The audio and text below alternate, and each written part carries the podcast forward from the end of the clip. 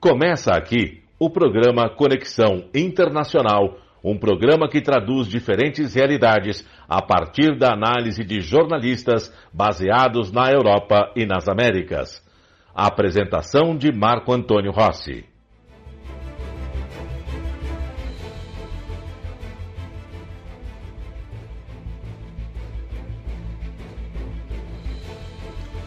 Olá, ouvintes da Rádio Mega Brasil Online. Olá, você que nos acompanha pelo canal do YouTube da Mega Brasil.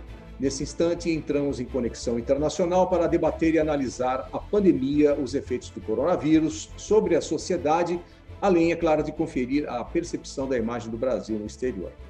Antes de dar as boas-vindas aos nossos convidados, quero deixar aqui um convite a você que nos assiste pelo YouTube, que se inscreva no canal, clique no sininho de notificação e assim terá acesso a este e a outros conteúdos produzidos nesta plataforma, pela Mega Brasil.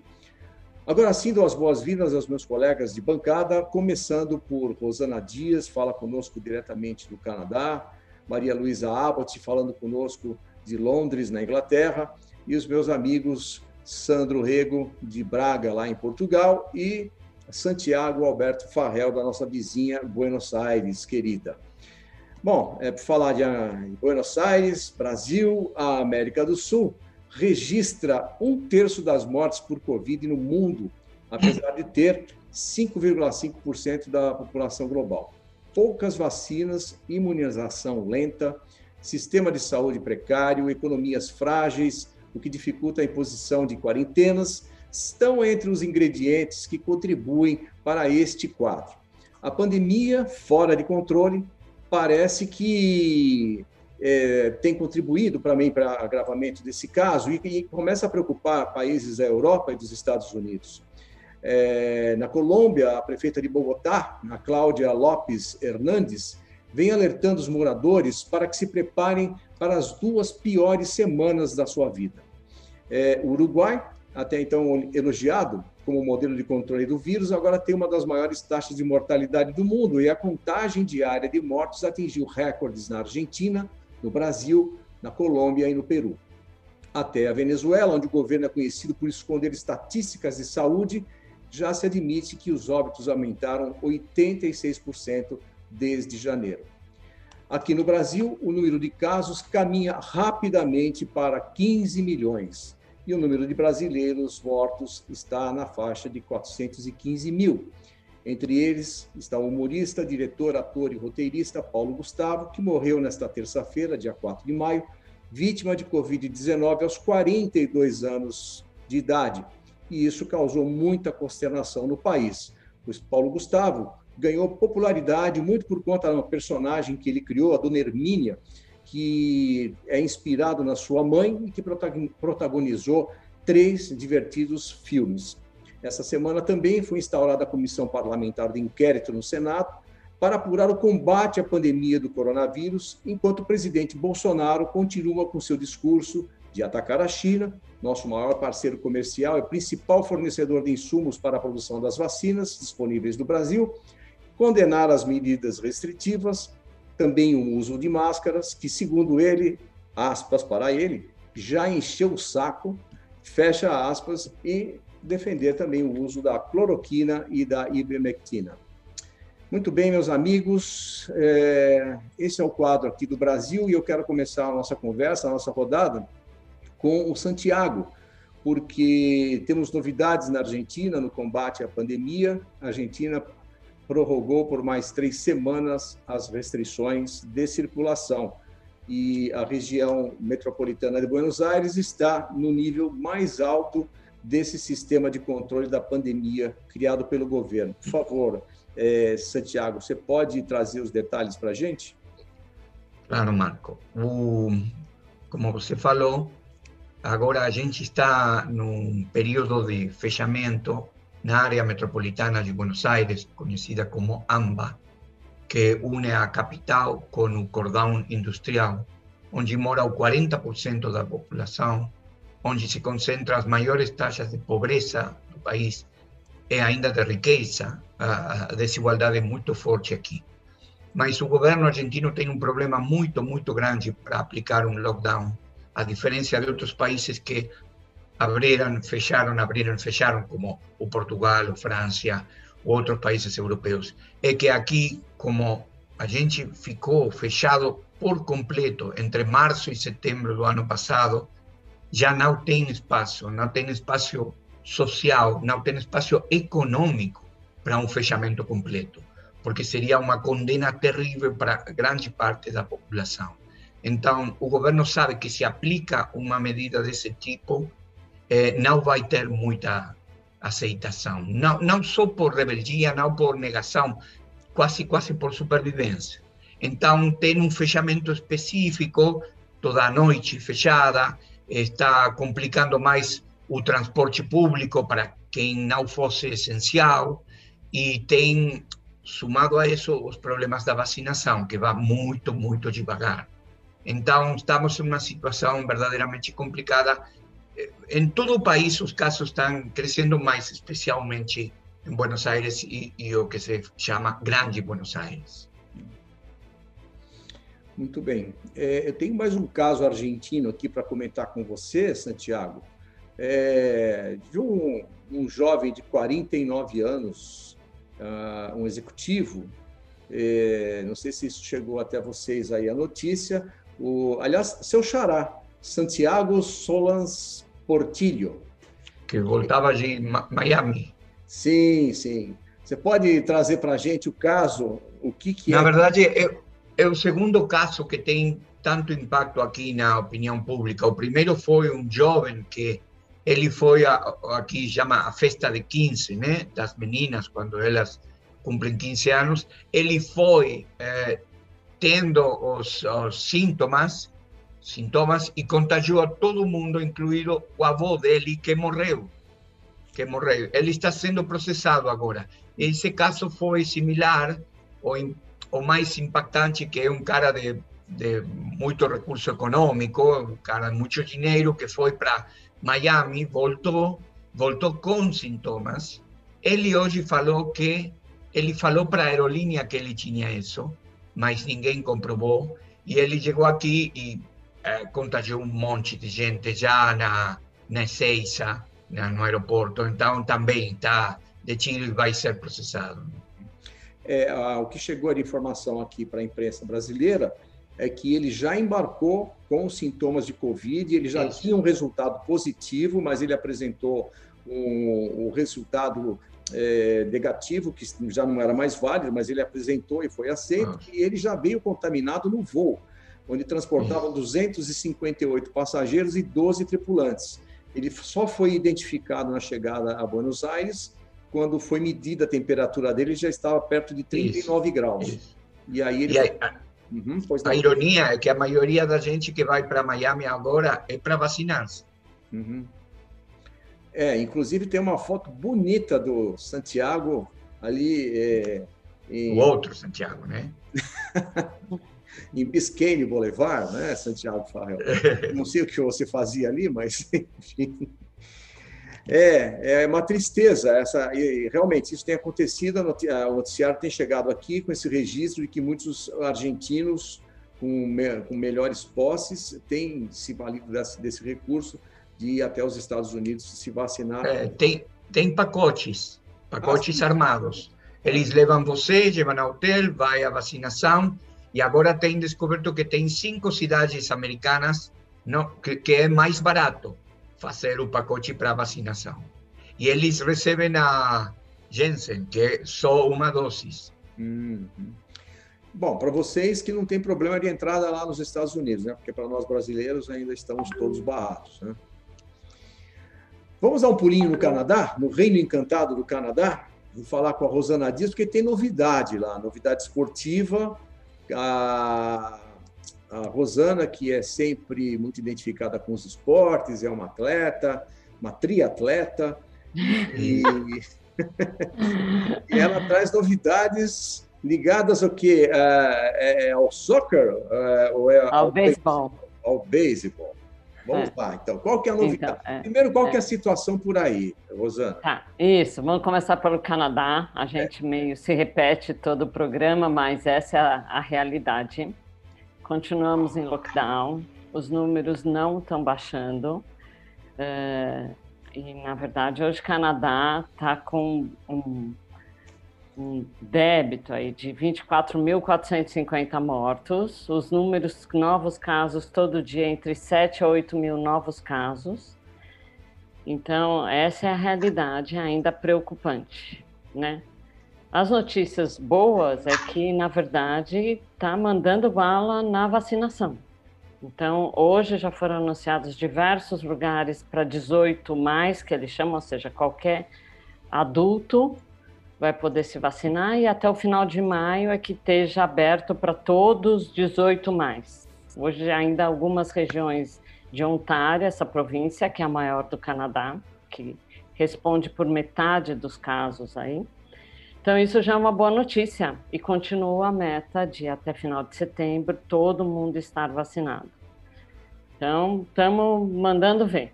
Agora, a, apesar disso, como você diz, os casos ainda é, estão altos. Então, qual que é a justificativa para esse tipo de abertura que você vai contar para a gente agora? Que, inclusive, parece que você já comprou o seu ticket.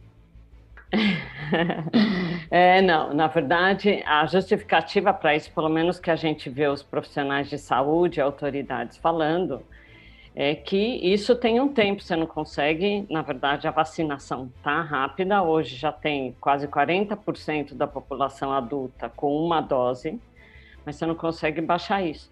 E o problema, pelo menos 230 infrações no fim de semana de gente com festa clandestina. Então, o Reino Encantado, de vez em quando, não é tão encantado assim, né? Uhum. Infelizmente, a gente vê muitos casos e a população jovem, a gente volta a falar, a população mais jovem, faixa etária de 30, 40, que está apresentando os casos, né?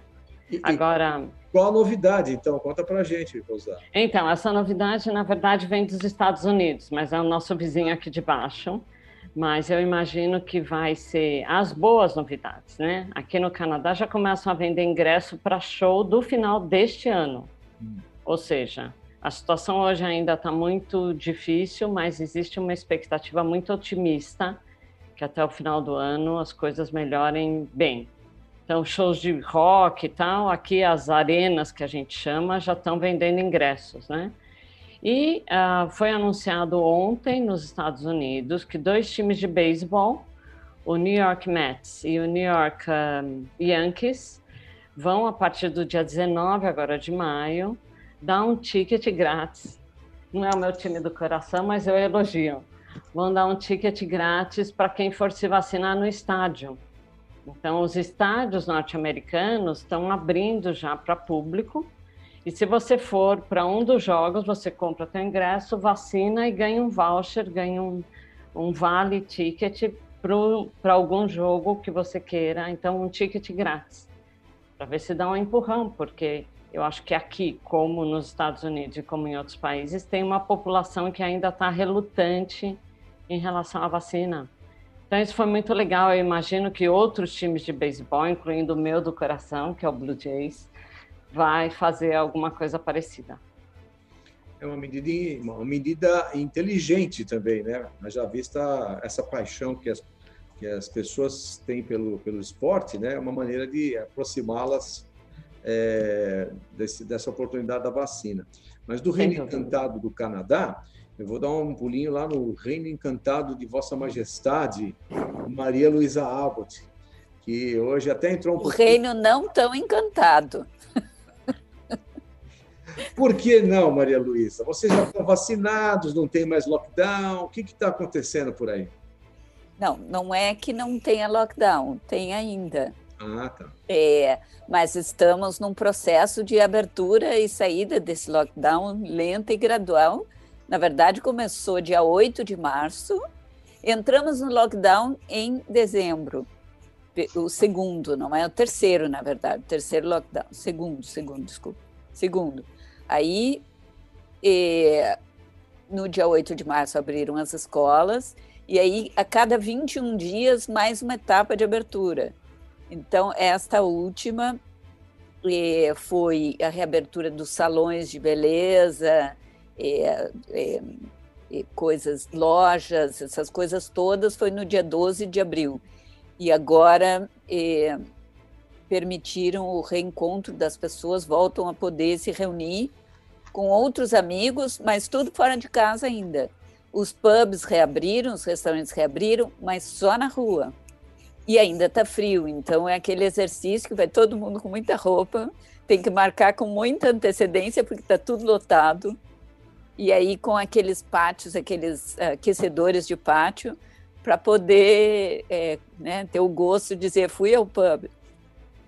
E aí, para, enfim, e tem hora marcada, coisa que nunca existiu, de você chegar no pub às duas e ter que sair às três e meia. Isso não, é, não faz parte da tradição, né? É que nem bar do brasileiro, você entra lá e você fica enquanto você quiser. Mas aqui, enfim. E, mas as coisas estão entrando aos poucos no lugar. 17 de maio deve abrir os restaurantes, inclusive para dentro dos. É, é, para lugares fechados, vai poder se reunir as pessoas.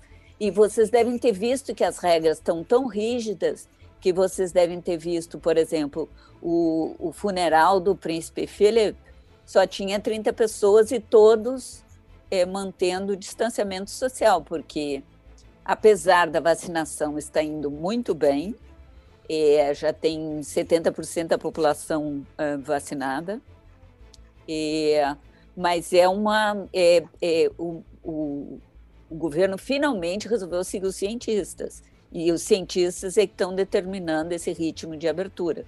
Então, no dia 17 de maio também, a gente vai ficar sabendo que países saíram da lista vermelha e que países a gente vai poder viajar, por exemplo, porque as viagens estão proibidas. Desde dezembro a gente não pode sair daqui. A não ser que tenha, assim, é, um caso de gravidade, morreu alguém, ou enfim, uma coisa séria, entendeu? Só porque dizer eu quero sair de férias não pode. Então, as, as coisas estão andando, o, a, a, a curva é, despencou. A gente, hoje estava vendo, foram é, 28 mortes, que é um, é um. Ninguém deveria morrer de Covid, mas, enfim, é um número muito baixo se a gente for pensar no que já, já esteve, não é? É, então, é um, é um otimismo, porque também tá, é primavera chegando, volta a luz, daqui a pouco vai ter férias, vai ter calor, as pessoas já estão programando, em algum momento vão poder tirar suas férias, talvez ir para Portugal, né, pensando onde vão. Então, há um momento de otimismo. Então, inclusive, o governo deve se beneficiar disso nas eleições locais que tem hoje, né? Era a pergunta que eu ia lhe fazer, se todo esse, esse cenário positivo, de certa forma, impulsiona o partido do seu ídolo político, Boris Johnson. Ó, não é meu ídolo, né? Vamos deixar bem claro aqui. Muito pelo contrário, acho que ele não tem. É, ele comete muitos erros. A Luísa não gosta do cabelo dele, é esse o problema. Se o problema dele fosse o cabelo, tudo bem, era só né, uma questão de gosto. Mas não, ele é uma pessoa bem complicada. Ele, ele, ele nem sempre ele diz a verdade, para dizer o mínimo, entendeu? Ele, ele às vezes cria coisas. Na campanha do, do Brexit, eles inventaram lá um número que de 250 milhões de libras que o serviço de saúde ia receber se a gente saísse da União Europeia que não era verdade, o, sabe? Não, não, esse número nunca existiu. Mas é uma. É, não sei, nada cola nele. Sabe aquela coisa que dizia que no Brasil às vezes tem umas pessoas que é teflon? Então ele é um pouco assim. A gente ele, as coisas não colam. Ou pelo menos uma a gente conhece. então, ele aqui está nessa situação. Uhum. E nessas eleições municipais que tem hoje, que tem alguns problemas sérios. Eles, o partido dele deve sair muito bem. É, são eleições municipais e das administrações devolvidas na Escócia e no, e no país de Gales. Na Escócia, o partido que deve ganhar o maior número de cadeiras é o partido que defende a independência da Escócia do resto do Reino Unido. E isso é um problema sério, porque se realmente eles ganharem maioria, eles devem fazer um plebiscito de novo pela independência da Escócia. E eles justificam isso porque a maioria da Escócia votou contra sair da União Europeia. Então, agora, se forem, é, se, se o Reino Unido saiu, contrariando a vontade dos escoceses, eles acham que esse é um motivo para fazer um novo plebiscito e a Escócia sair do Reino Unido.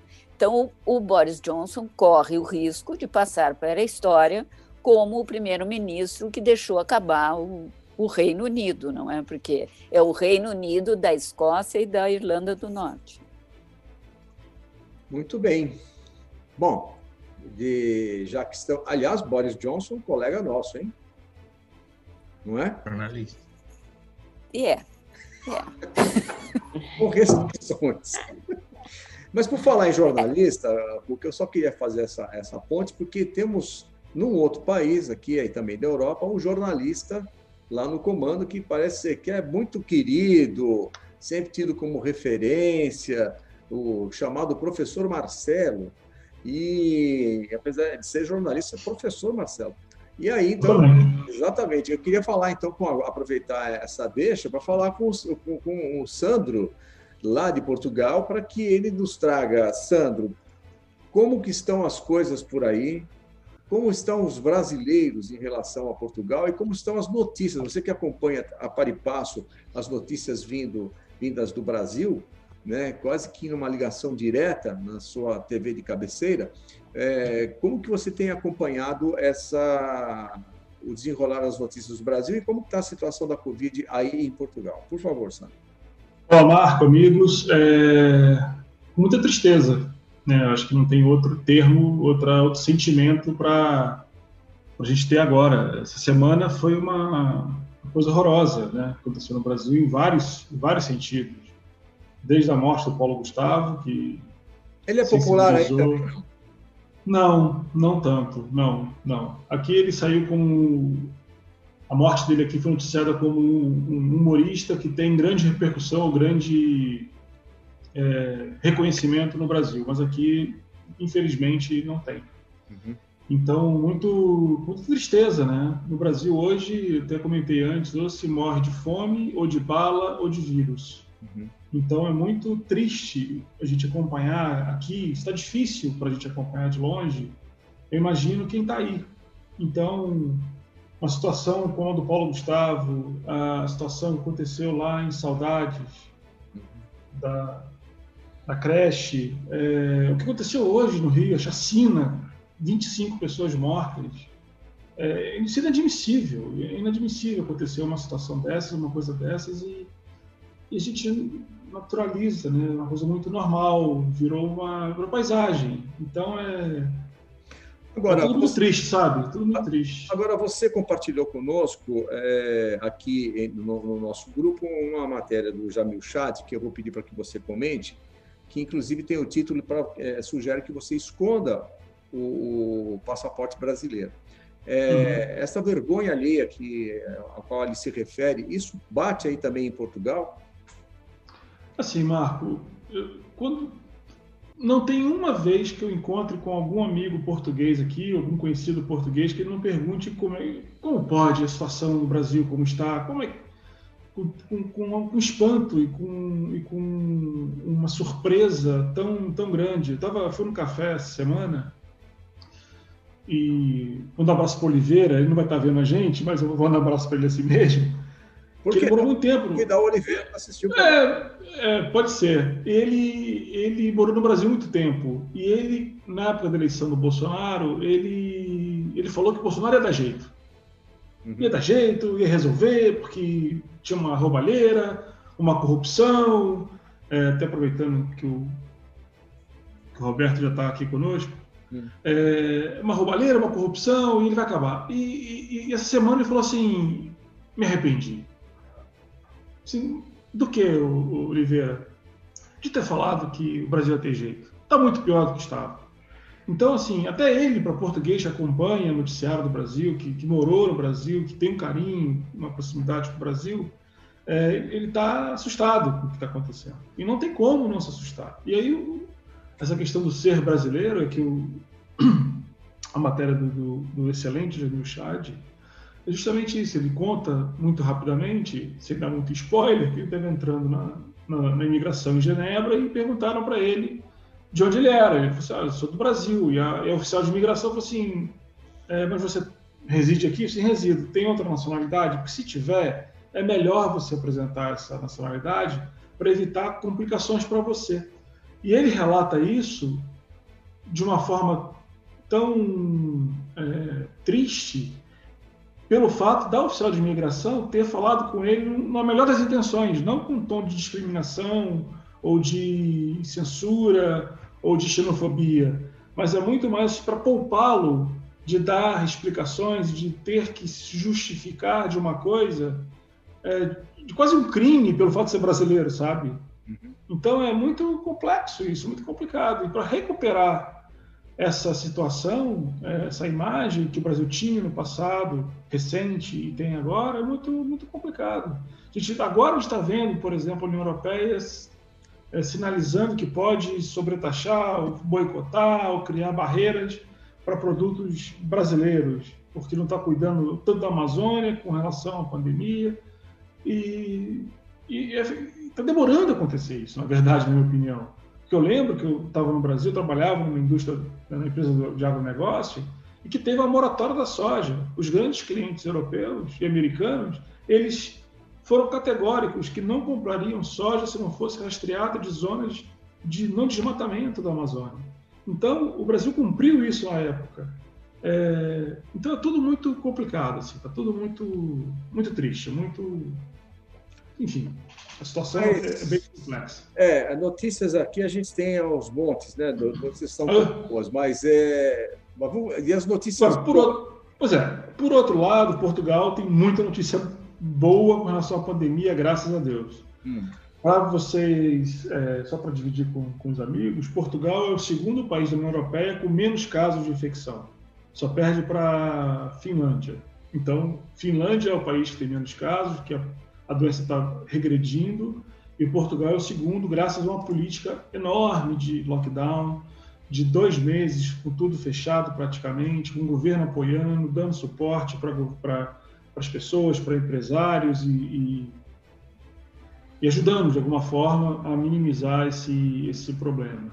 Estamos, é, e aí semanalmente tem acontecido é, reuniões para identificar quais são os distritos ou municípios né, que podem é, e que eles devem estar é, na, na, nas quatro fases do desconfinamento.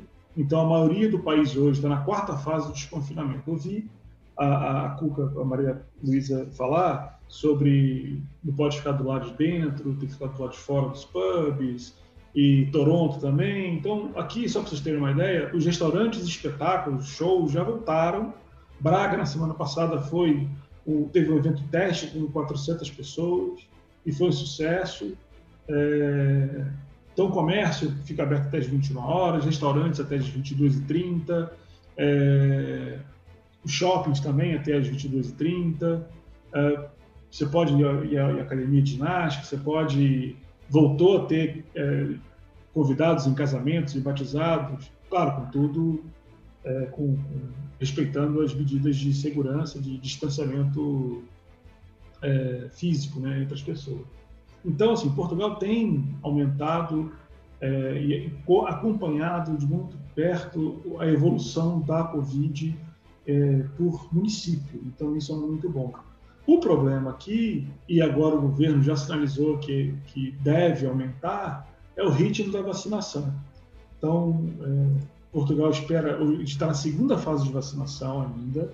A segunda fase é, é só para pessoas acima de 60 anos, é, ou quem tem alguma comorbidade a partir de 50. Então, a ideia é que a partir do, da semana que vem, uh, sejam vacinadas de 100 a 150 mil pessoas por dia, tudo dependendo, claro, da quantidade de vacinas. Como Portugal está na União Europeia, ele ele está na ele entra na cota de distribuição. Né? Então, a União Europeia já sinalizou que ia processar a AstraZeneca, se não me engano, para acelerar o processo, que descumpriu alguns prazos de entrega. Então, assim, infelizmente, com relação à Covid, Portugal está indo bem, está desconfinando com muito cuidado, acompanhando, é, tem um, uma matriz de risco que é pública, que está no site do governo, que está os jornais, os principais jornais têm essa matriz na, estampadas na, na home das suas, dos seus sites, que mostra justamente qual o índice de transmissibilidade e o que isso significa, é, de acordo com cada, com cada município. Muito bem. Se com pouca vacina está assim, hein, Santiago? Que, que inveja nos traz, né? Imagina a hora que estiver vacinando a pleno vapor. Muito bem, a gente vai para um breve intervalo e daqui a pouco nós voltamos, aí sim com o nosso convidado de hoje, o Dr. Roberto Liviano, é, para tratar de um assunto que acabamos até de resvalar sobre ele ali, na fala do Sandro, a questão da corrupção, e que também é manchete e é acompanhada a par e passo pela, pela imprensa internacional. Agora recebemos aqui um convidado especial para o nosso programa. Mas antes, quero fazer uma, uma consideração que em junho de 2019, o informativo de Intercept Brasil publicou uma matéria com vazamento de conversas trocadas é, pelo aplicativo Telegram, feitas por uma fonte anônima, é, na, e que mais tarde revelou tratar-se de um hacker. É, essa fonte anônima foi identificada como o Walter Delgatti Neto. É, a troca de mensagens era entre o juiz Sérgio Moro e o promotor Deltan Dallagnol, é, no âmbito da Operação Lava Jato, traziam evidências de discussões internas e atitudes controversas, é, politizadas e legalmente questionáveis da força-tarefa da Lava Jato. O episódio deu origem a uma investigação pela Polícia Federal, batizada de spoofing, e levou os advogados do ex-presidente Luiz Inácio Lula da Silva a entrarem com ação junto ao Supremo Tribunal Federal para ter acesso aos 7 terabytes de informação contidas na Operação Spoofing, questionando a imparcialidade de Sérgio Moro e a competência da Justiça Federal de Curitiba em julgar as ações contra o ex-presidente. O resumo dessa história já é conhecido. As decisões dos julgamentos foram anuladas, todo o caso volta à primeira instância e Lula, agora elegível, passa a frequentar o cenário político como, como um possível candidato às eleições de 2022. Recentemente, a Justiça absolveu o deputado federal Arthur Lira, do PP de Alagoas, da acusação de rachadinha na Assembleia Legislativa de Alagoas, um esquema de apropriação de parte dos salários dos servidores, quando ele era deputado estadual, entre os anos de 2003 e 2006. E nesta semana, a Justiça Federal absolveu o ex-presidente Michel Temer, o ex-presidente da Câmara Eduardo Cunha e o ex-ministro Gedel Vieira Lima e outros dez réus do processo aberto a partir das investigações do chamado quadrilhão do MDB, encerrando a ação penal por organização criminosa. Para comentar esse e outros casos, eu recebo aqui o nosso convidado de hoje, o Procurador de Justiça de São Paulo, fundador e presidente do Instituto Não Aceito Corrupção, o jurista Roberto Liviano. O Dr. Roberto Liviano se dedica à luta é, à anticorrupção desde 1996, tem livros publicados no Brasil e na Europa, é articulista dos jornais Folha de São Paulo e o Estado de São Paulo, e colunista semanal do Poder 360 e da Rádio Justiça, no STF. Integra a bancada do Linha Direta com a Justiça da Rádio Bandeirantes.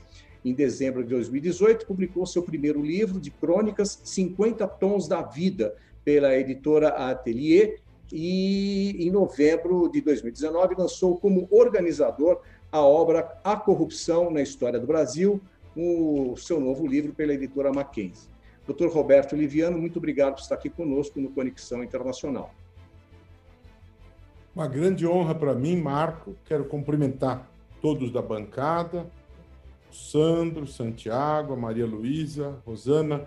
É uma alegria estar aqui no Conexão Internacional, interagir com todos que nos acompanham nesse importante, relevante debate e com todas essas é, complexas provocações que você me traz. Posso já entrar nesse assunto?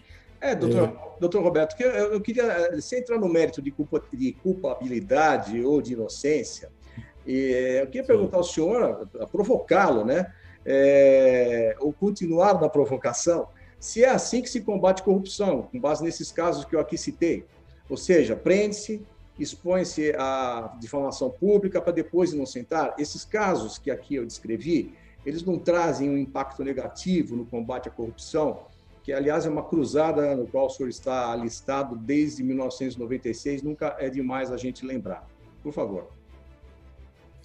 Bom, veja, o, o Marco, é, essa questão da exposição pública dos casos, é, sem sombra de dúvida que esse é um tema realmente complexo e eu, eu busco fundamento para responder a sua pergunta nas lições da ciência política. Tá? Eu vou buscar fundamento nas lições dos professores Robert Klitgard e da professora Rose, Susan Rose Ackerman. Né? Quando eles falam do princípio dos peixes graúdos, né? eles nos ensinam que quando você se propõe a combater a corrupção, numa situação em que ela se mostra enraizada, numa grande medida, na sociedade, não basta você combater a corrupção em que houve a subtração de dois lápis da repartição pública. É? é necessário que você realmente enfrente a corrupção do andar de cima, usando uma expressão cunhada por Hélio Gaspari. É? é necessário que você enfrente a corrupção de grosso calibre. E é necessário que você exiba publicamente os peixes graúdos, né? para que haja esse efeito pedagógico da exemplaridade da punição. Né? Óbvio que quando se fala em exemplaridade da punição, óbvio que isto deve caminhar junto com o devido processo legal. Né? Ninguém fala, ninguém defende jamais, eu como membro do Ministério Público, e, os demais membros do Ministério Público, da magistratura, jamais vão defender a exemplaridade da punição sem que isso se proceda dentro do devido processo legal, dentro das devidas garantias do devido processo legal. Agora, é óbvio, Marco, que quando você se defronta com um caso importante em que há a apresentação de uma acusação, uma denúncia grave contra detentores do poder, você reuniu provas e acusou determinados indivíduos por determinadas, determinados atos. Eu acho plausível, Marco, que essa acusação, em relação a ela, você preste contas à sociedade. Por quê? Porque a Constituição, no artigo 37, ela colocou ali, na condição de princípio constitucional, a publicidade. E o que, que é isso? Isso é um dever por parte do membro do Ministério Público de prestar contas ao povo. Ele não tem o direito de guardar nas gavetas um fato referente à sua atuação. Ele tem o dever de prestar contas ao povo em relação àquilo que ele fez. Então, se o senhor Gedel, se o senhor Michel Temer, se o senhor Arthur Lira, eles foram é, surpreendidos praticando de, determinados atos se as provas demonstram que há uma acusação que tem condições de ser formulada, essa denúncia foi apresentada e a justiça recebeu essa denúncia, o que significa que ela é admissível formalmente, eu penso que é absolutamente necessário que o Ministério Público preste contas disso, que ele cumpra o princípio constitucional da publicidade. Isso, inclusive, atende aos melhores princípios da ciência política, quando ela fala do combate à corrupção, observado o princípio dos peixes graúdos, com a exemplaridade, demonstrando que os peixes graúdos estão sendo é, estão em processo de punição. Agora, Marco, se depois do devido processo legal, dentro do, da, do exercício é, interpretativo da lei, ao final deste processo, a justiça entende que essas pessoas devam ser absolvidas, como se concluiu esta semana, eu não vou dizer a você que quem concluiu desta forma está correto ou não está. Eu não examinei esta sentença. Né? O que é bom lembrar é que o exercício é do direito é um exercício científico interpretativo, diferente do exercício científico inerente à medicina, diferente do exercício científico da engenharia, da biologia, que são exercícios exatos, empíricos. O exercício do direito é interpretativo. São interpretações, Marco. Eu não sei se são as melhores.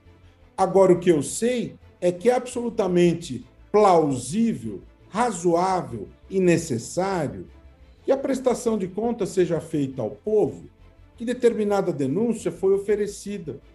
Eu acho necessário, sim, que o promotor ou o procurador expliquem ao povo: olha, existe uma denúncia grave em relação ao senhor Gedel, em relação ao senhor Arthur Lira, em relação ao senhor Michel Temer, tenho aqui estas provas que apontam que aconteceu tal e tal e tal coisa. O que vai ocorrer agora? Estes senhores vão exercer o seu direito de defesa e, ao final, a justiça decidirá se eles são culpados ou inocentes. Isso é que deve ser feito.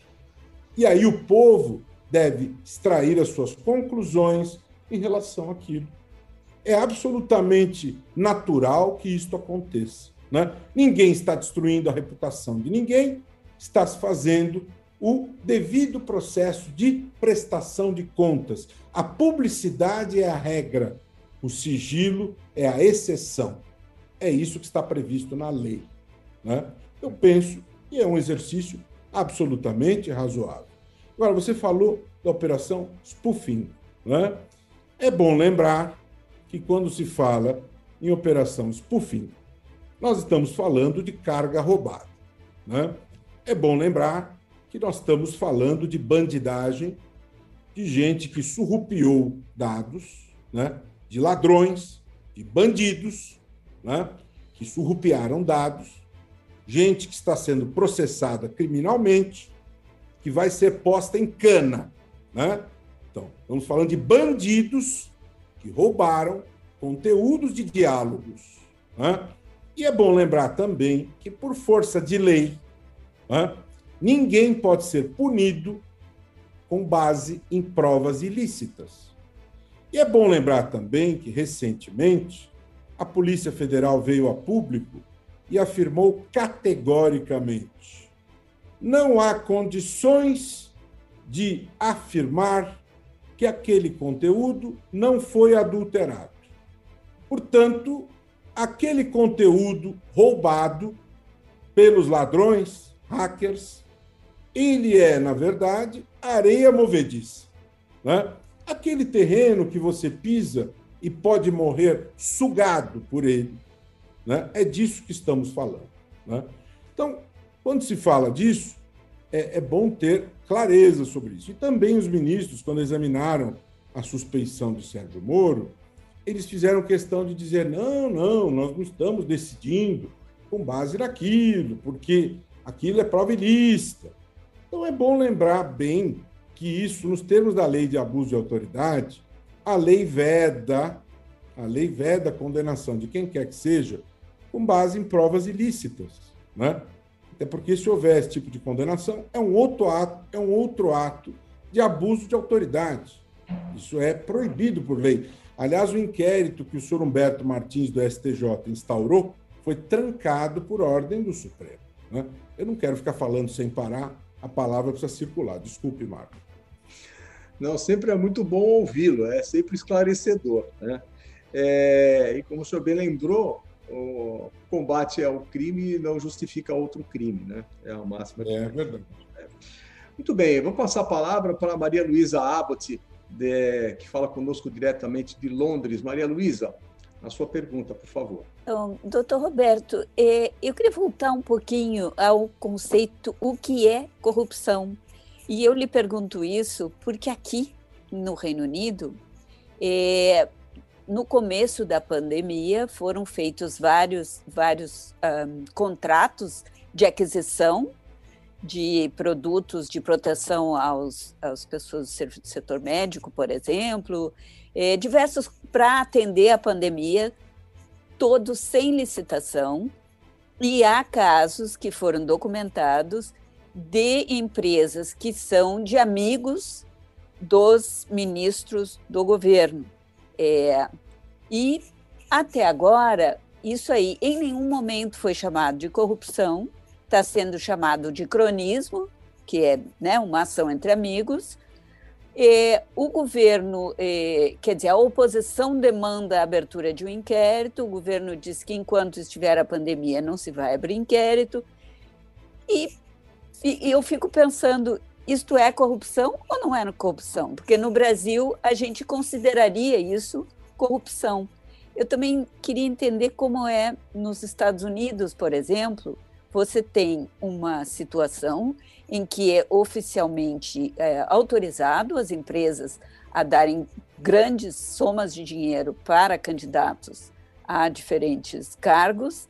E, por exemplo, no caso das armas, do, da indústria de armas, eles são os grandes financiadores. E esse é um todo é documentado que essa é uma das razões pelas quais a, a lei sobre é, posse de arma e compra de arma nos Estados Unidos não muda, apesar do número de casos de crianças mortas em escolas e tudo que a gente vê lá.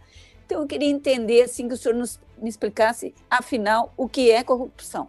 Por que, que no Brasil determinadas coisas são corrupção? Porque nos Estados Unidos, e aqui, por exemplo, e eu, eu acho que imagino o senhor tem outros casos aí para contar, não são considerados corrupção. Bom, em primeiro lugar, obrigado, Maria Luísa, pela sua pergunta aí, diretamente de Londres, né? Para mim, realmente é uma honra participar desta bancada internacional e trazendo todas essas ricas indagações que eh, nos permitem ter esse diálogo eh, realmente internacional e, e, muito construtivo. Com certeza eu vou sair desse diálogo eh, melhor e mais enriquecido do que no início dele. Né?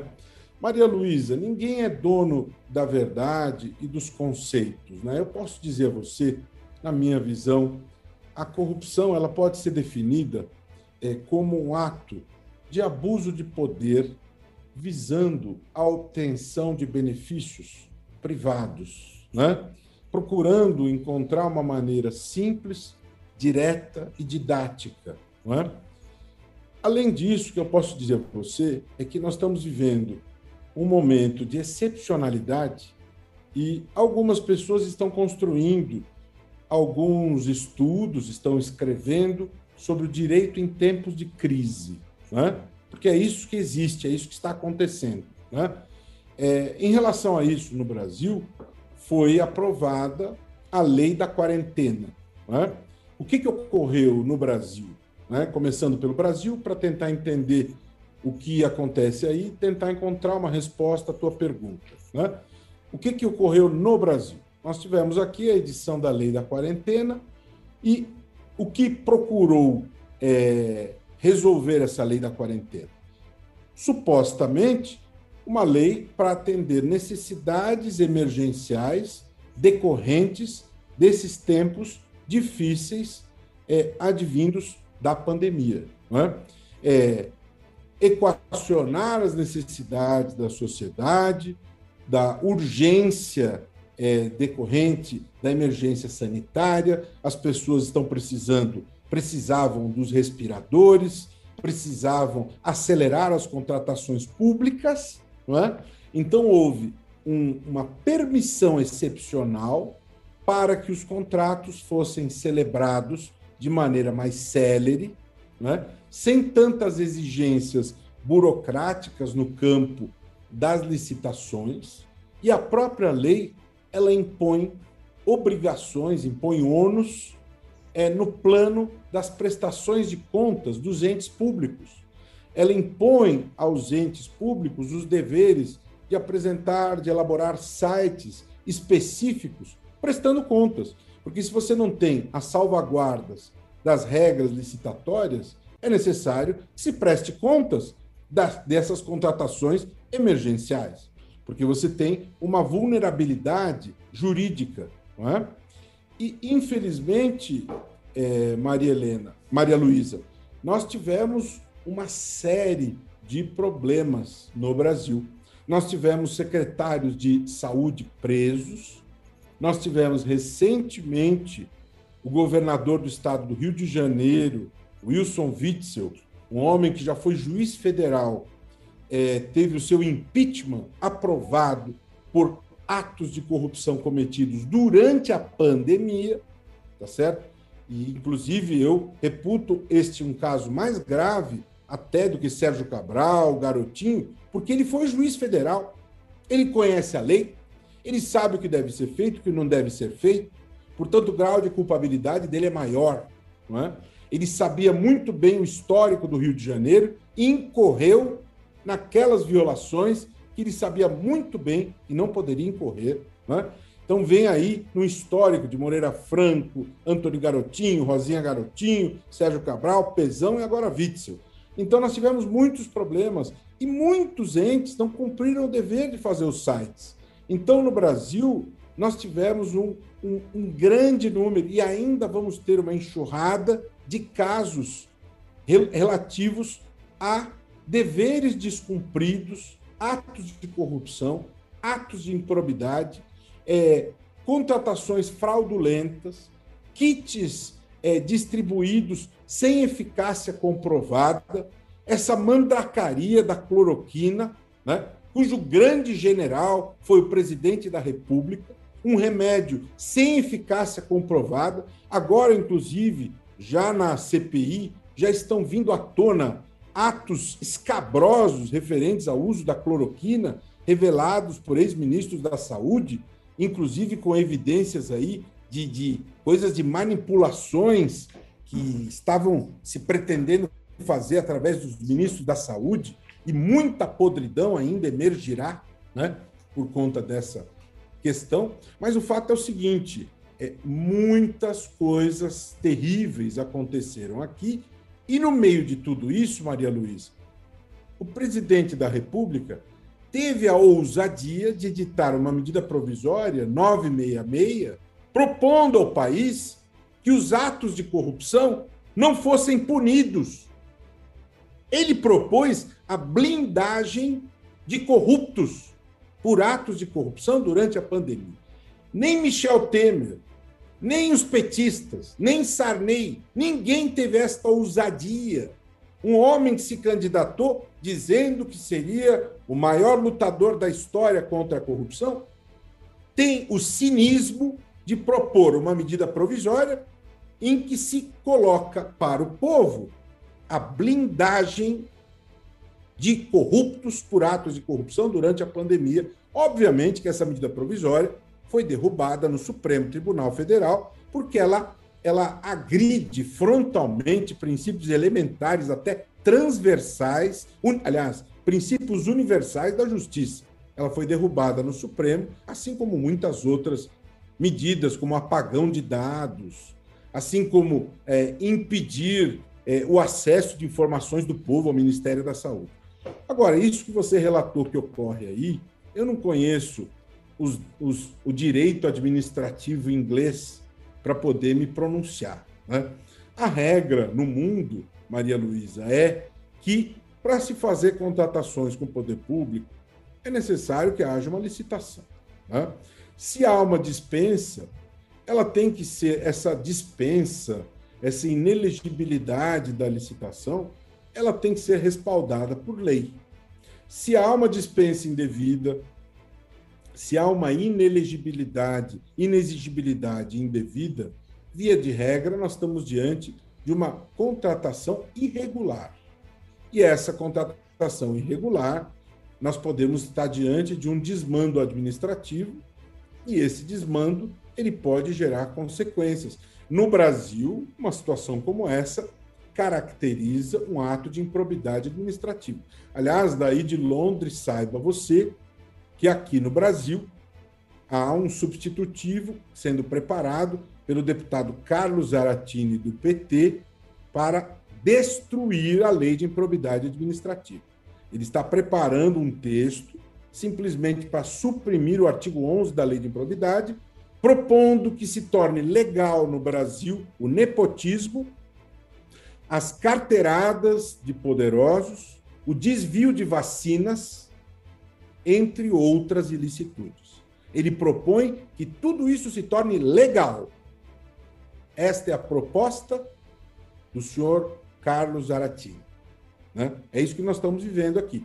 Inclusive, o líder do governo, há um mês e meio atrás, ele deu uma entrevista ao Estadão, defendendo, se você puxar no Google, vai pegar essa entrevista, defendendo o nepotismo como política de Estado. Política de Estado, a contratação de parentes. É isso que nós estamos vivendo aqui. Muito bem. Vamos dar um pulo a Buenos Aires, nossa Buenos Aires querida, Santiago Farrell. É, por favor, a sua pergunta ao Dr. Roberto Liviano. No, doutor Roberto, aproveitando minha experiência como correspondente, vou fazer, na verdade, duas perguntas em uma, como a gente aproveita aí quando tem a possibilidade de perguntar. A primeira é, eu estava lendo o livro do doutor Walfrido que seguramente o senhor conhece, e ele faz uma, uma análise muito crítica da Lava Jato, e aí eu queria, eu estava pegando dados do livro dele, eh, foi feito a finais de 2017, e ele estimava que o impacto econômico da Lava Jato por o, o golpe sofrido pelas grandes empresas era mais ou menos de 3,4 do PIB. E que isso, aliás, implicava mais ou menos meio milhão de empregos perdidos nessas empresas. E ele aí sublinhava que, a finais do 2017, tinha só nove políticos, que agora devem ser menos, e dezenas de empresários presos. E ele falava que uma das eh, dos problemas foi que essa, o Lava Jato eh, golpeou de frente, de frente a, às empresas, mas não, mas não a política com a mesma força. Essa seria a primeira. E a segunda consideração é o que o senhor acha das ferramentas mais polêmicas ou criticadas do Lava Jato, como a, a prisão preventiva e, o, o e a delação premiada? Perfeito. Ótimas perguntas, Salvador. Ótimas. Eu agradeço por elas. Primeiro, o Valfrido, ele é um advogado, é importante lembrar que escreveu o livro e é advogado com muito prestígio junto a um determinado grupo político, o grupo político petista, né?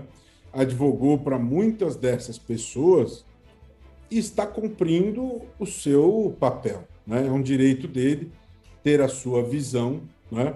É, vamos por partes. Só essa pergunta daria para fazermos um programa inteiro. Né?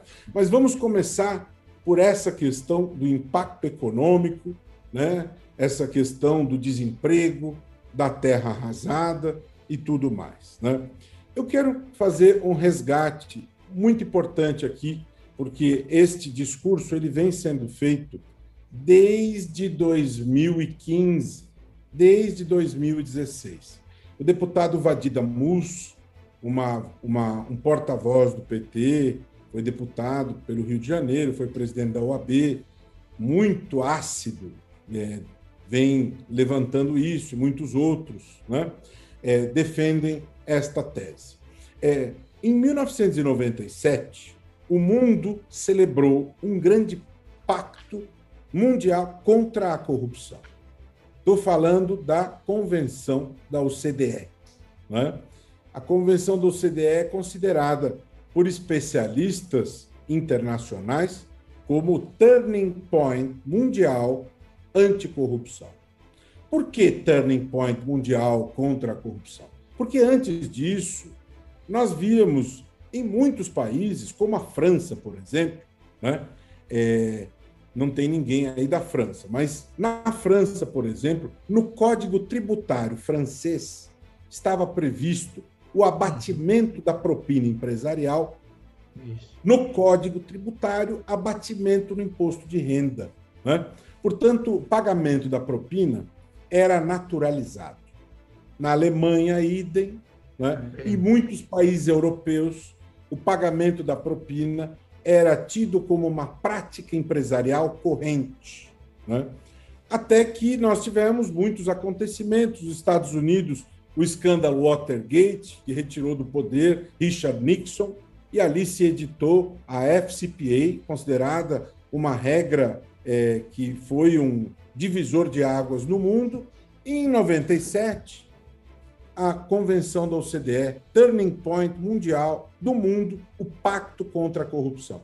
Santiago, se você olhar o artigo 5 desta convenção, nós encontraremos a resposta à sua pergunta e a negação, a, a, o desmantelamento dos argumentos do querido Valfrido Vardi. O que diz o artigo 5? Não se pode deixar de punir a corrupção em nenhum ponto do planeta sob o argumento de dano à cadeia produtiva. Não se pode. Deixar de punir a corrupção sob o argumento de dano à cadeia produtiva é querer que os homens da lei prevariquem.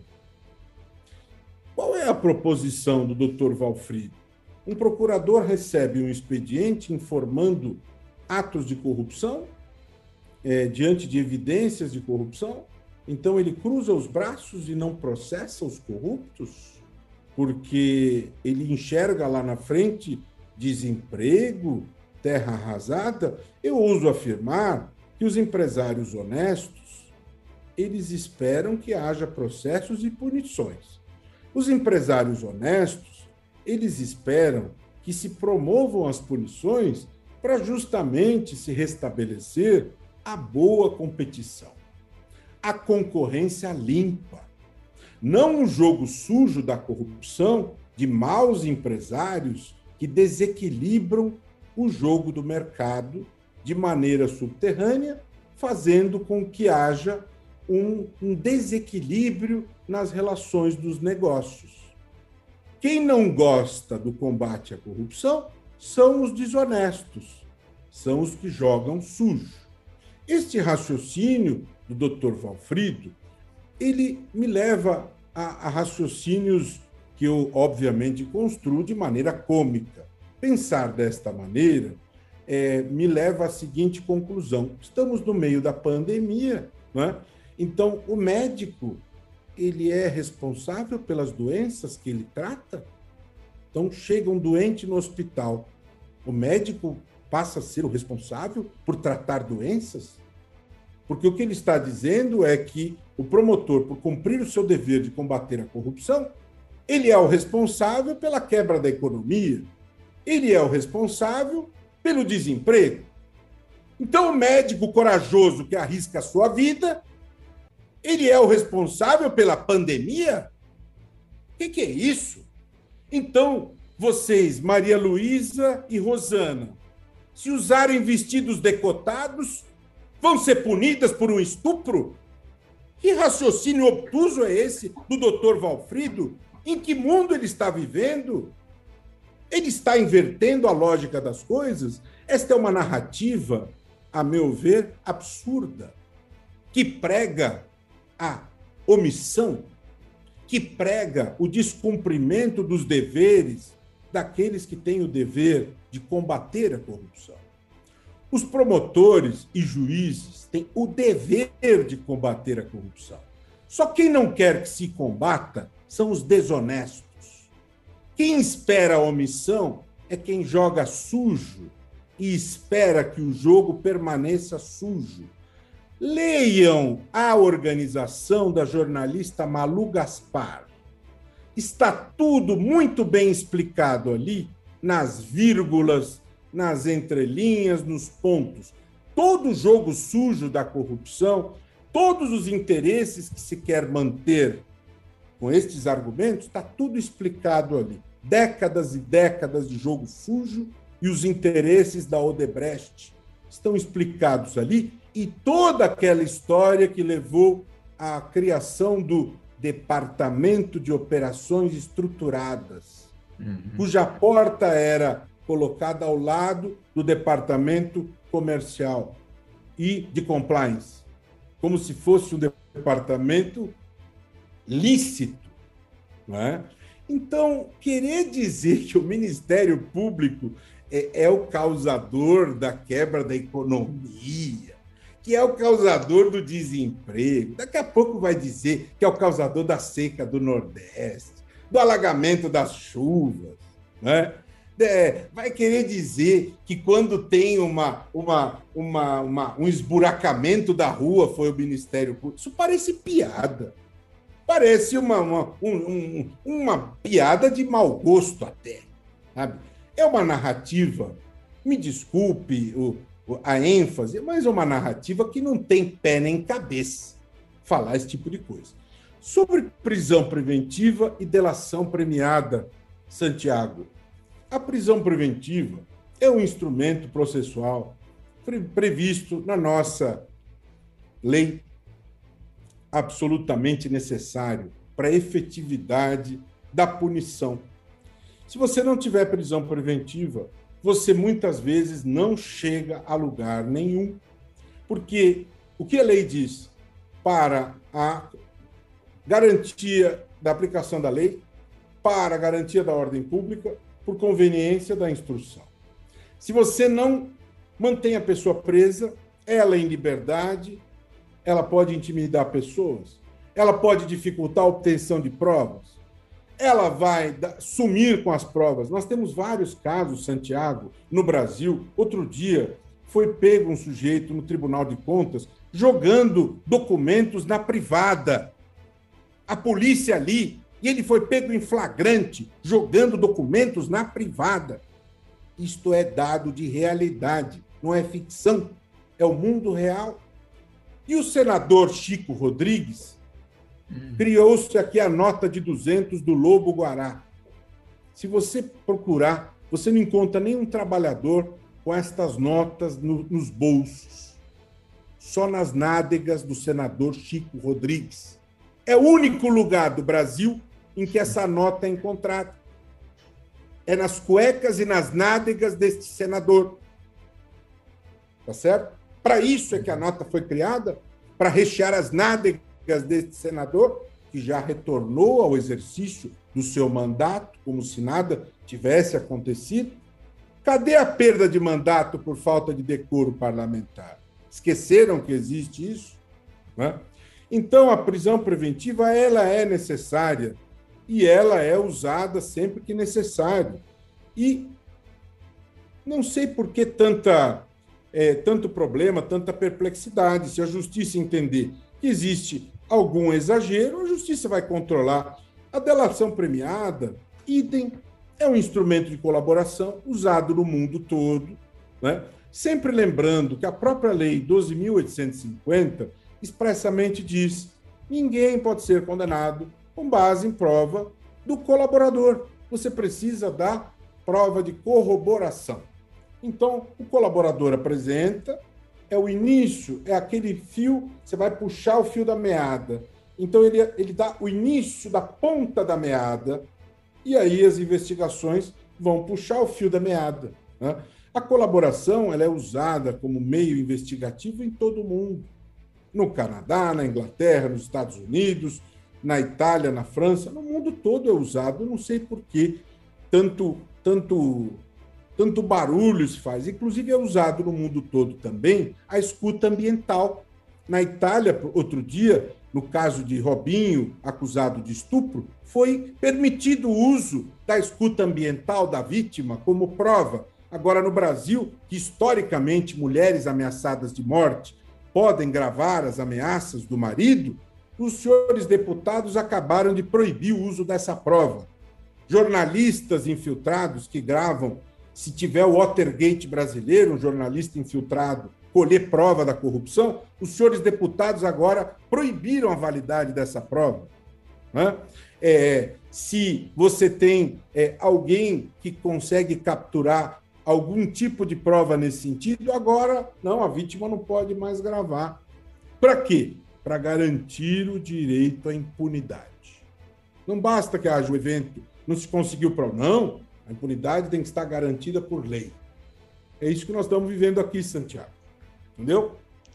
Uhum. Muito bem. É, vou passar aqui para a Rosana Dias, lá do Canadá. Só lembrando que o Dr. Valfrido foi convidado para o nosso programa também, até o momento declinou do convite, não se manifestou. mas o convite continua sempre aberto, porque a gente ouve aqui também. Se... Debato com ele, viu? Sobre essa história de destruir a economia, debato com ele numa boa. Vamos ver quem que destruiu a economia. Olha aí. Muito bem, ó. Quem sabe teremos uma, um pinga-fogo, né? Relembrando, né, Sandro, aquele, aquele programa da TV, da TV Tupi. É... Destruir a economia. Tá bom. Rosana Dias, direto do Canadá, por favor, sua pergunta. Olá, doutor Roberto. Como o Marco falou antes, eu o sigo no Twitter.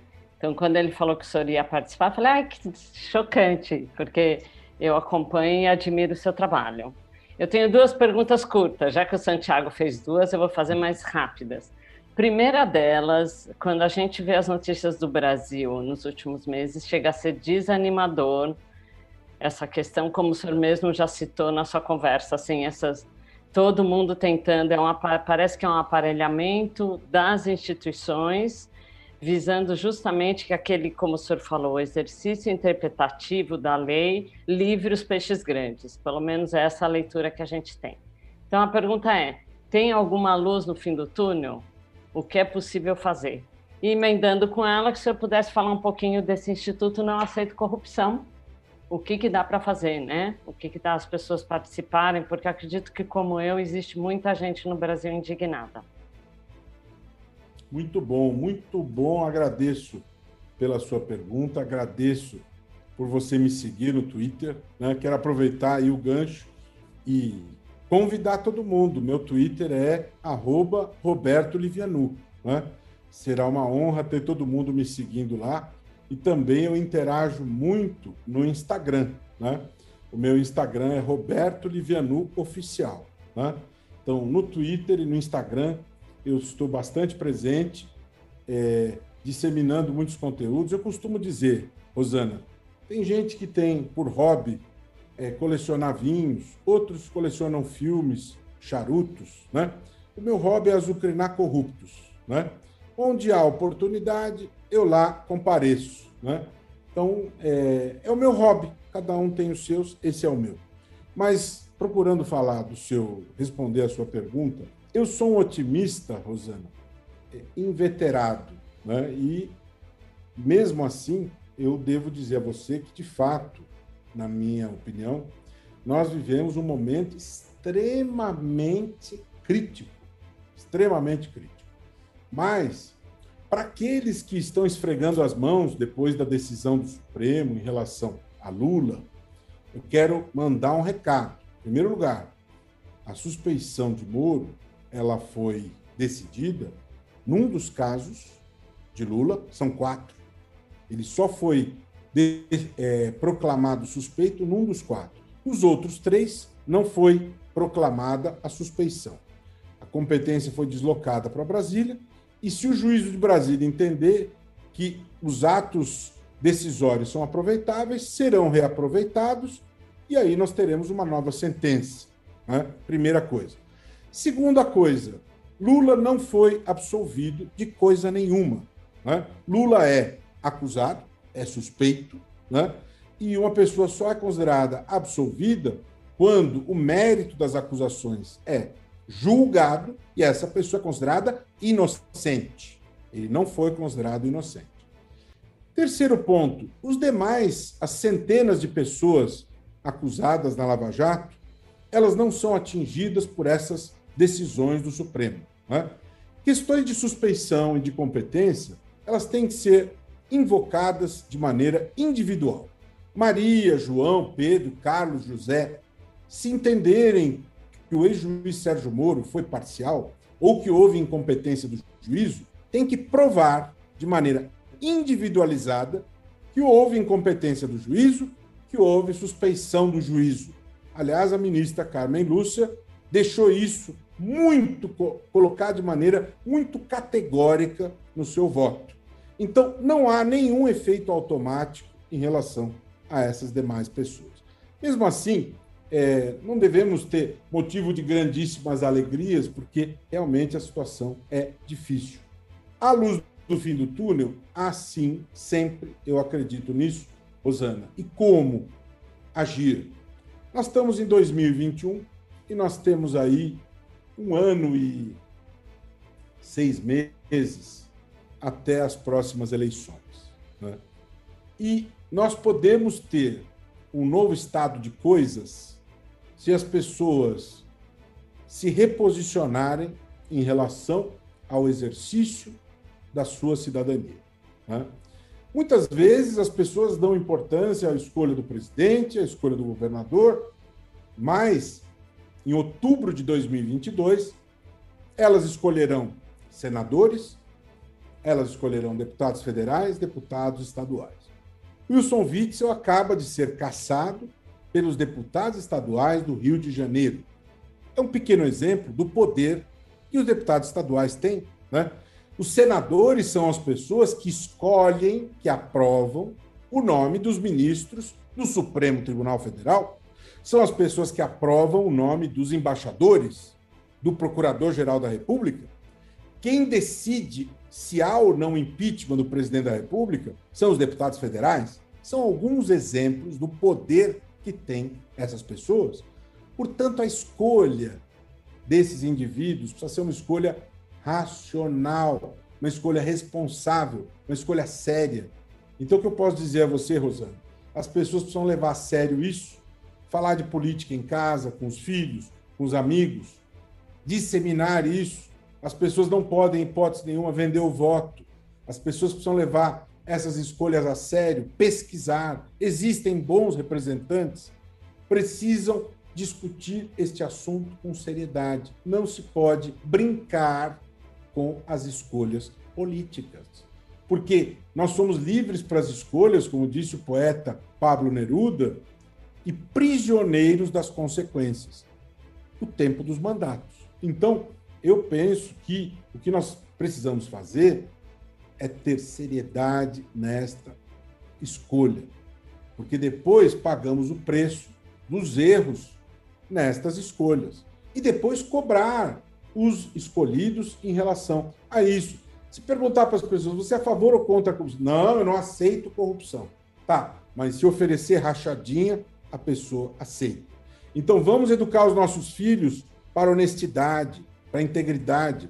O Instituto Não Aceita Corrupção se preocupa com o combate inteligente à corrupção, difundir esses bons valores, organiza prêmios de combate à corrupção para encontrar ideias disruptivas, criativas, inovadoras no combate à corrupção, dissemina bons conhecimentos, publica obras, promove debates, é, organiza ações, monitora o que se produz no Congresso Nacional, se posiciona em relação a isso.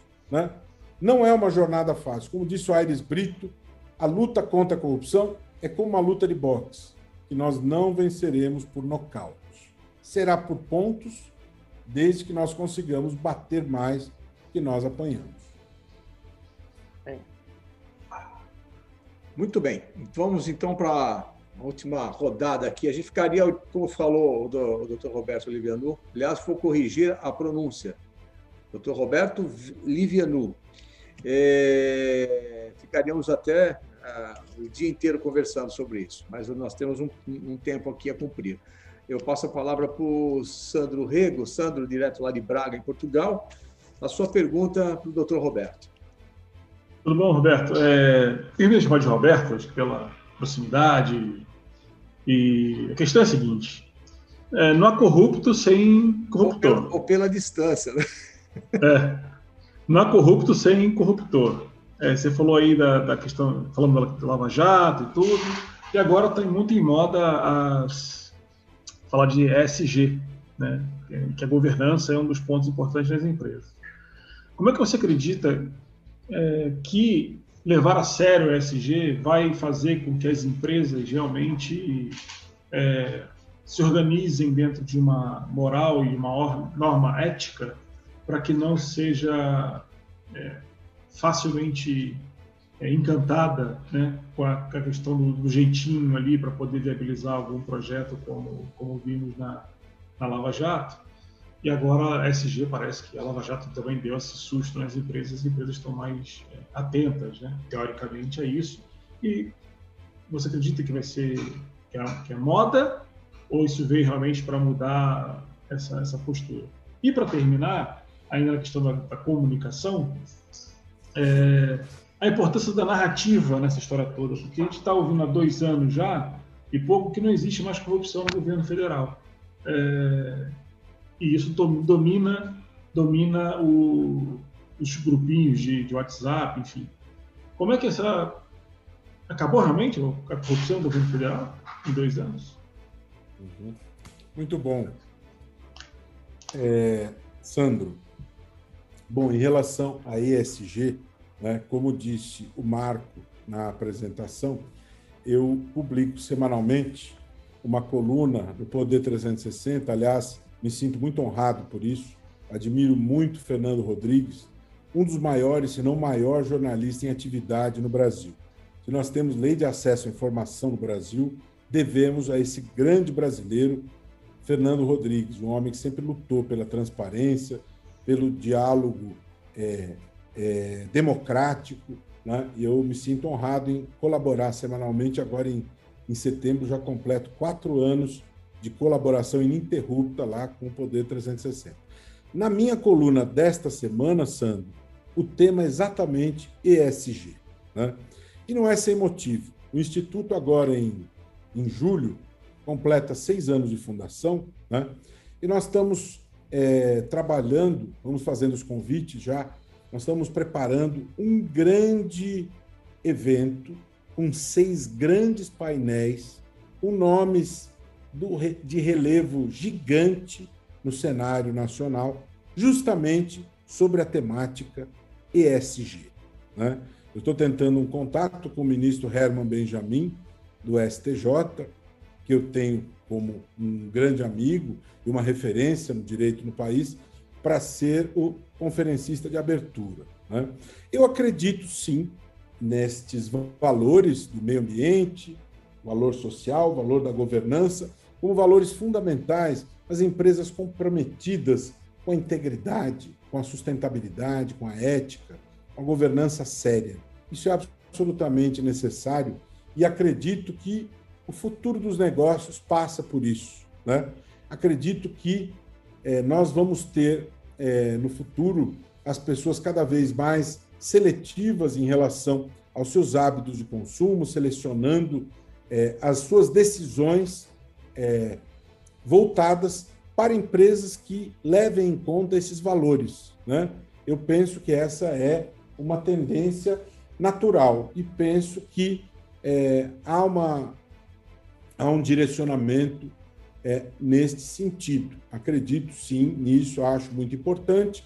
É uma mudança cultural em curso, mas mudanças culturais não acontecem de um momento para o outro. Né? Não é um aperto de botão que isso acontece de repente. É uma construção necessária, importante, é, longa, gradual, mas o Instituto Não Aceita Corrupção está atento a isso. Nas três primeiras semanas de julho, nós vamos fincar essa bandeira com muita profundidade, vamos enaltecer a importância do ESG em relação às práticas corporativas, práticas empresariais, com grandes nomes do país, e enaltecendo a importância de tudo isso. Eu acredito que ESG são valores que vieram para ficar e são imprescindíveis na competição no mundo dos negócios. São é, valores que vieram para ficar e convido vocês à leitura do meu texto em parceria com Rodrigo Bertocelli, que é também diretor do Instituto, é sócio da Felsberg Advogados e que me honrou nessa coautoria neste texto dessa semana. Né? Aliás, eu quero o contato de todos vocês para nós ficarmos antenados, conectados e trocando experiências e impressões sobre tudo que está se passando. Sobre a corrupção ter terminado, isso não passa de uma galhofa, né? Isso não passa de uma afirmação zombeteira de um indivíduo que, infelizmente, não é nada além de motivo de desonra para o Brasil em todo o mundo. Né? O indivíduo que foi classificado por institutos que analisam a gestão da pandemia colocando o Brasil como pior, pior gestão da pandemia em todo o mundo. Né? Infelizmente, nos envergonha em todo o planeta pela maneira desrespeitosa, né? pela maneira é, desumana como se lida com as perdas humanas da pandemia. É? É, são mais de 400 mil famílias destroçadas por perdas humanas, é, a nação está destroçada por essa corrupção desastrosa e houve promessas solenes no sentido de enfrentá-la. Entanto, eu vejo o país sem comando, né? sem políticas públicas é, construídas de maneira correta e, infelizmente, é, quem deve julgar se há ou não corrupção é o povo nas urnas, quem deve julgar se há ou não corrupção é a justiça. Quando os casos de corrupção lhes são confiados, lhes são apresentados pelo Ministério Público. E eu, como alguém que estuda esse assunto há mais de 25 anos, eu afirmo que, infelizmente, há retrocessos. Um relatório foi apresentado pela Transparência Internacional apontando graves retrocessos no combate à corrupção. O último relatório da Repórteres Sem Fronteiras apontou uma queda de mais quatro posições do Brasil em relação à liberdade de expressão, caindo do nível laranja para o nível, nível vermelho, o que significa qualidade difícil de trabalho para os jornalistas no Brasil. Né? O que nos leva a uma condição é, muito complicada em matéria de democracia. Né? Então, é, nós temos problemas graves de corrupção, o índice de percepção da transparência é, internacional é, nos coloca numa posição crítica, em pontuação bastante inferior à média da América Latina, bastante inferior à média internacional, à média do G20, à média da OCDE, muito inferior. Então, os problemas da corrupção no Brasil são problemas dramáticos, são problemas crônicos. E eles são ilustrados quando você vê o líder do governo na Câmara, o senhor Ricardo Barros, vindo a público defender a pandemia como uma política de Estado. Né?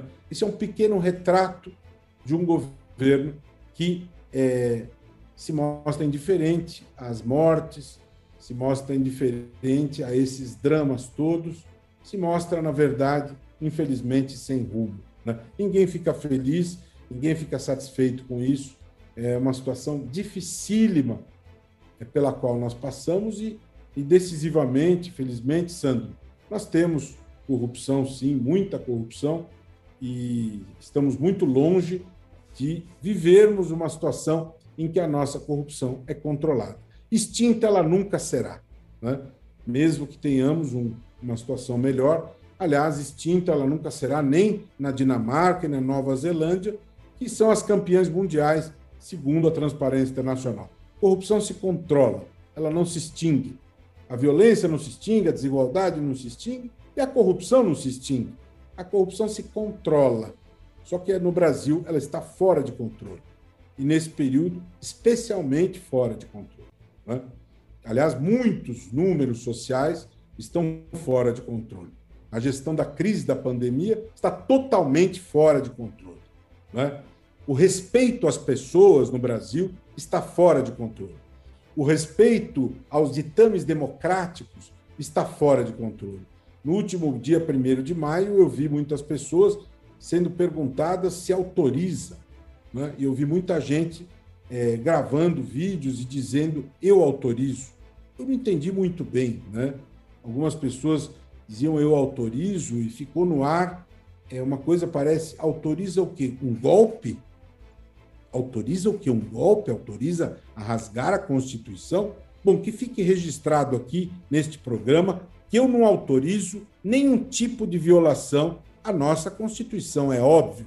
Pessoas que têm uma mínima noção de respeito à lei jamais vão autorizar quem quer que seja a desrespeitar o nosso povo, a nossa Constituição. Que história é essa de autorizo? Autoriza o quê? Pisar nas pessoas? Desrespeitar a lei? Então, nós estamos vivendo tempos difíceis. Muito bem. Nós, eu comentava aqui no, nos bastidores com o Sandro que nunca chegamos a esse tempo de programa. São quase completando duas horas de programa. E ficaríamos aqui por mais tempo conversando. E aí eu quero já deixar previamente acertado, uh, doutor Roberto, uma próxima vinda sua ao nosso programa para debatermos estes, estes e outros assuntos, já que temos aqui uma cesta de opções bastante variadas. Ou se você trouxer o doutor Valfrido para falarmos sobre a Lava Jato destruindo a economia e causando desemprego. Aí sim, eu quero ver a demonstração desse novo teorema de Pitágoras. Aí debatemos. Eu estou muito curioso né, em ver essa demonstração tão é, inusitada. Né? Aí, com certeza, viremos. Né? Vamos ver o, a nova, nova teoria da relatividade. Talvez tenhamos o novo Einstein, o novo o prêmio Nobel brasileiro, talvez esteja surgindo. Vamos insistir no convite, então. É. Eu quero agradecer bastante. Nós ganhamos o prêmio Nobel, Marco. Talvez tenhamos a primeira oportunidade, o primeiro Nobel do Brasil. Né? Quero agradecer bastante ao senhor, Dr. Roberto Livianu, pela participação aqui no nosso Conexão Internacional. O seu tempo eu sei que é precioso, mas o senhor prontamente atendeu ao convite. Eu fico muito honrado por isso. Muito obrigado por estar aqui. Obrigado. Obrigado, um prazer. Até a próxima. Muito obrigado. Obrigado também a você, Rosana Dias, lá direto do Canadá. Maria Luísa Abbott falando conosco diretamente de Londres, na Inglaterra, Santiago Farrell, meu vizinho querido aqui de nossa Buenos Aires, e, e o meu querido amigo também, Sandro Rego, lá diretamente de Braga, em Portugal. Obrigado a vocês, obrigado a você que nos acompanhou até esse instante. Semana que vem temos mais Conexão Internacional. Até lá!